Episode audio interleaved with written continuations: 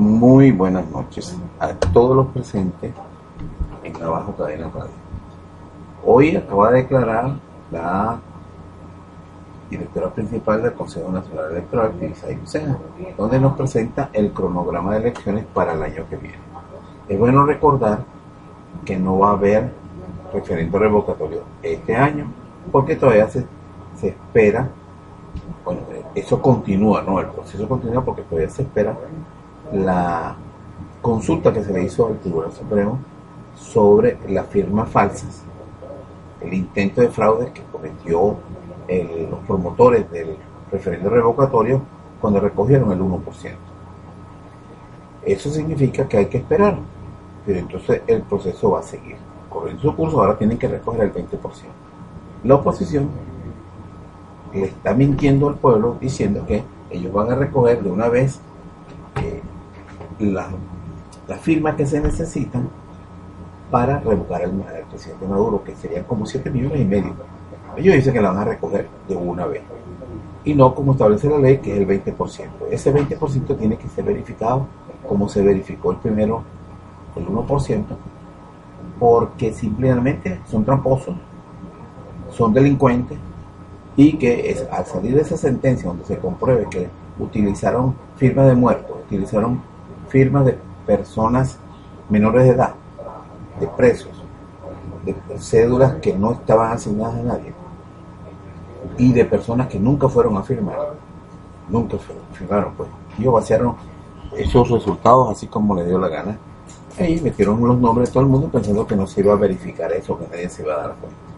Entonces hicieron un aguaje que había recaudado 1.800.000. Ahora el aguaje es que van a recaudar 7 millones y medio en tres días para revocar de una vez a Maduro.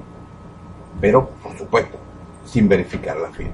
Entonces cualquiera, ya me imagino que ya deben estar eh, las fotocopiadoras sacando firmas, sacando hojas diciendo que ya recaudaron los 7 millones. Y entonces van a tener sus toneladas de papel ante los medios y los medios internacionales de segurito que dicen, sí, nosotros lo verificamos y van a poner ojos. Oh, sí, mira, aquí están las firmas. Y entonces porque eso es, ellos viven de show en show. Entonces, estas personas, para recoger el 1% de 19 millones, intentaron cometer fraude. Imagínense ustedes cuando tengan que recoger ahora 4 millones, que es lo básico, 20 millones de firmas, de 20%. Son delincuentes. Y se va a demostrar cuando el Consejo eh, con el Tribunal Supremo de Justicia corrobore que habían firmado muertos, que habían firmado menores de edad, presos y personas sin cédula asignada. Eso el mundo tiene que saberlo, porque esta gente lo oculta. Todo el tiempo viven lloriqueando y haciéndose creer que les hacen trampa. Los tramposos son ellos. Porque cuando, cuando ellos recaudaron la firma, ellos la llevaron al, al Tribunal Supremo, perdón, al Consejo Nacional Electoral, allí estando ellos presentes y los funcionarios del Consejo Nacional Electoral y, de la, y del gobierno, pues el partido del gobierno, verificaron planilla por planilla, firma por firma. Y ellos mismos tuvieron que firmar las actas de que reconocían que esas firmas eran falsas, bueno, con todas las irregularidades. Por supuesto que los que estuvieron allí haciendo la inspección de la firma no son los mismos que recaudaron, porque eso fue una un, digamos, una operativa gigante donde participan miles de personas recaudando la final. Pero la firma y la, y la planilla las presentaron ellos. Y estaban numeradas, es decir, toda una, toda una clase de requisitos que por allí no pueden ellos decir que hubo una sustracción o no. Todo está firmado con la persona que recogió la, la firma, que dice que las verificó el propio, el propio Enrique Castillo Herrado que se vio por la televisión. Mira, aquí estamos verificando todas las firmas y ahora cuando se la entreguemos van a, estar todas verificadas para que ustedes vean lo tramposo y lo mentiroso. Y ellos mismos se pusieron la soga al cuello. Sobre todo el Capire, dando declaraciones una y otra vez durante el proceso de que estaban verificando las firmas. Y entonces, ¿dónde salieron esas firmas? Eso es un aguaje que estaba haciendo. Entonces lo mismo van a intentar hacer ahora cuando tengan que recaudar el 20% de 19 millones. y, como son tan audaces, porque se sienten, me imagino, guapos y apoyados por el exterior, van a decir, ya lo han dicho, que van a recaudar los 7 millones para de una vez. Es decir, oh, este, saltándose el procedimiento de la ley. Es decir, la ley solamente existe para los contrarios, no para ellos. Recuerden que hasta, hasta quieren dar órdenes en el exterior. Bueno, aquí las declaraciones de la señora Tibisay Lucena. Buenas tardes.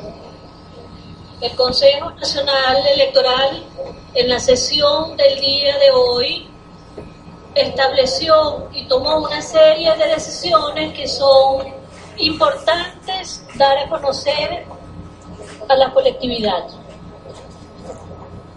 En el día de hoy también la Junta en la agenda del día de hoy, la Junta Nacional Electoral elevó al Consejo Nacional Electoral como lo corresponde, porque está dentro de las competencias que le establece la ley, eleva al Consejo Nacional Electoral todas las actividades electorales que estarían pendientes para el año 2017.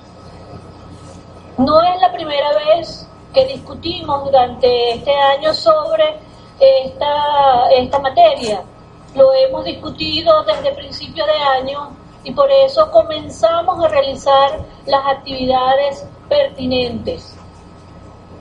Esta fue entre la cuarta y la quinta vez que trabajamos sobre el mismo tema para poder garantizar todos los extremos necesarios para que se cumplan. Establecimos que para el año que viene tenemos pendiente, establecimos que tenemos pendiente elecciones regionales, elecciones municipales, elecciones primarias y también tenemos pendiente la renovación de las nóminas de los partidos políticos. En este sentido, aprobamos el calendario electoral 2017 y es de la siguiente manera. Las elecciones regionales quedan establecidas para finales del primer semestre del 2017. Las elecciones municipales quedan establecidas para el segundo semestre de 2017. El Consejo Nacional Electoral establece los meses de marzo y abril para donde se podrán realizar las elecciones primarias para aquellas organizaciones políticas que así lo solicitaren. Asimismo, acordamos establecer dos días durante el mes de febrero para que estas solicitudes se hagan ante el Consejo Nacional Electoral. Es decir, si una organización con fines políticos quisiese hacer primarias, las debe solicitar en el mes de febrero, en el lapso que prontamente vamos a anunciar y se deberán hacer entre los meses de marzo y abril. Fuera de este lapso, el Consejo Nacional Electoral no podrá hacer eh, elecciones primarias, es decir, estén muy atentos para que se puedan cumplir en caso que así lo puedan solicitar.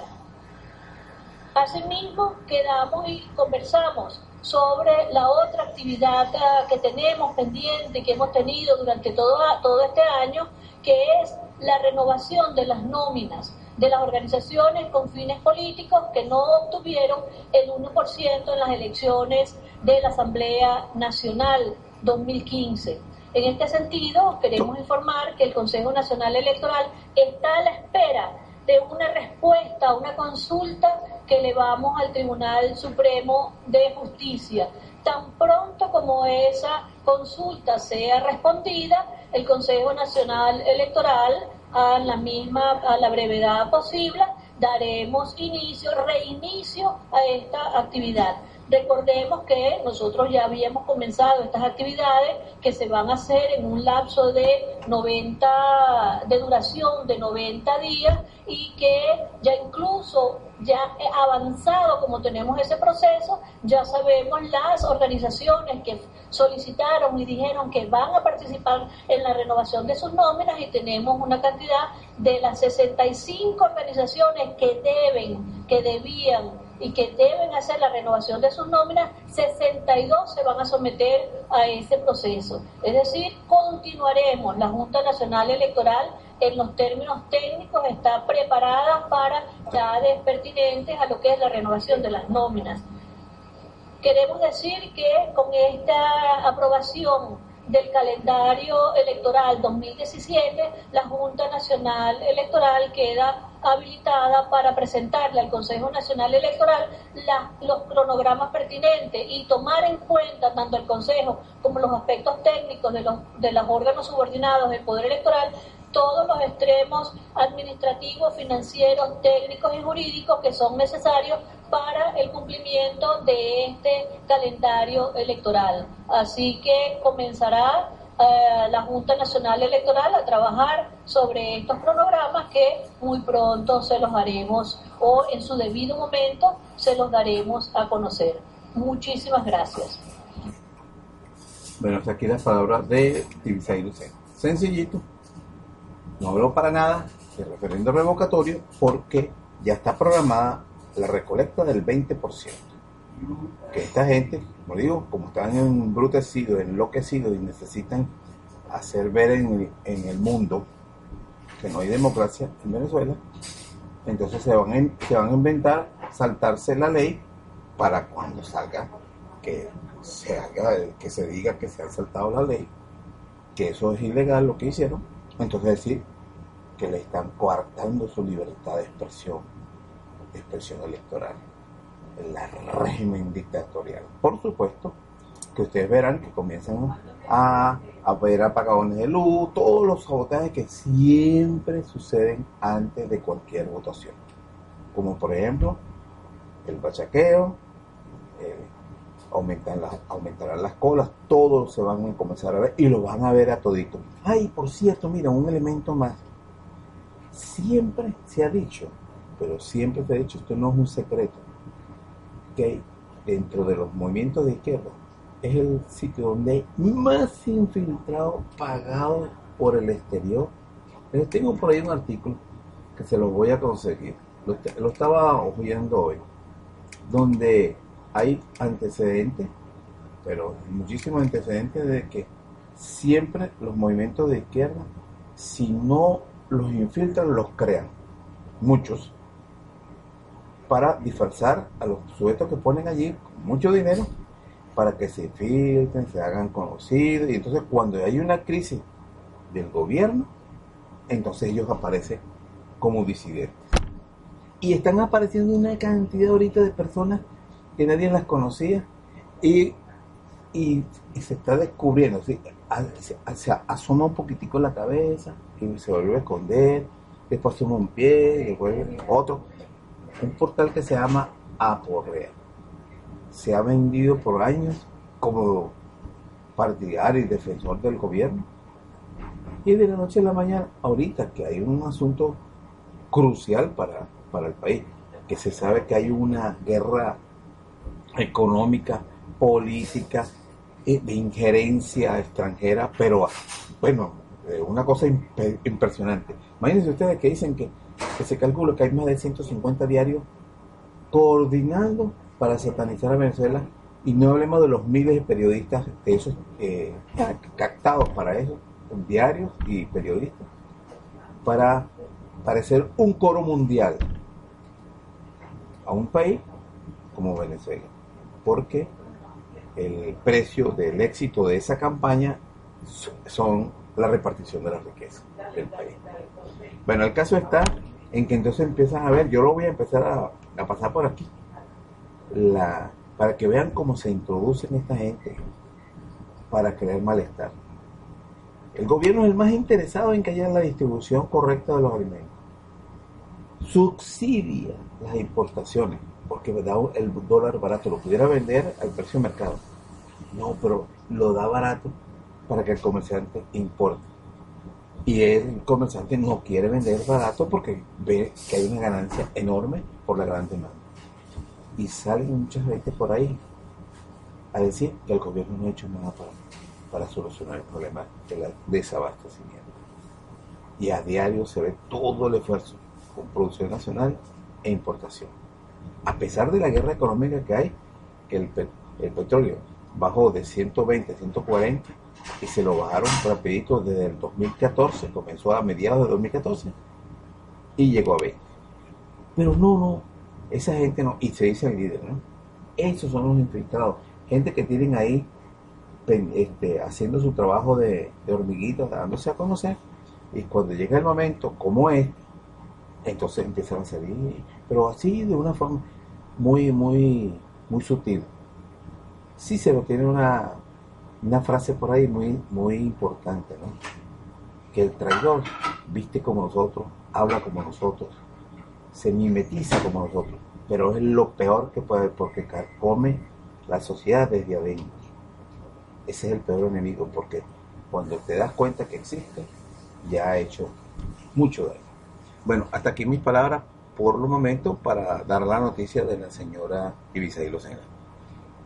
Seguiremos informando.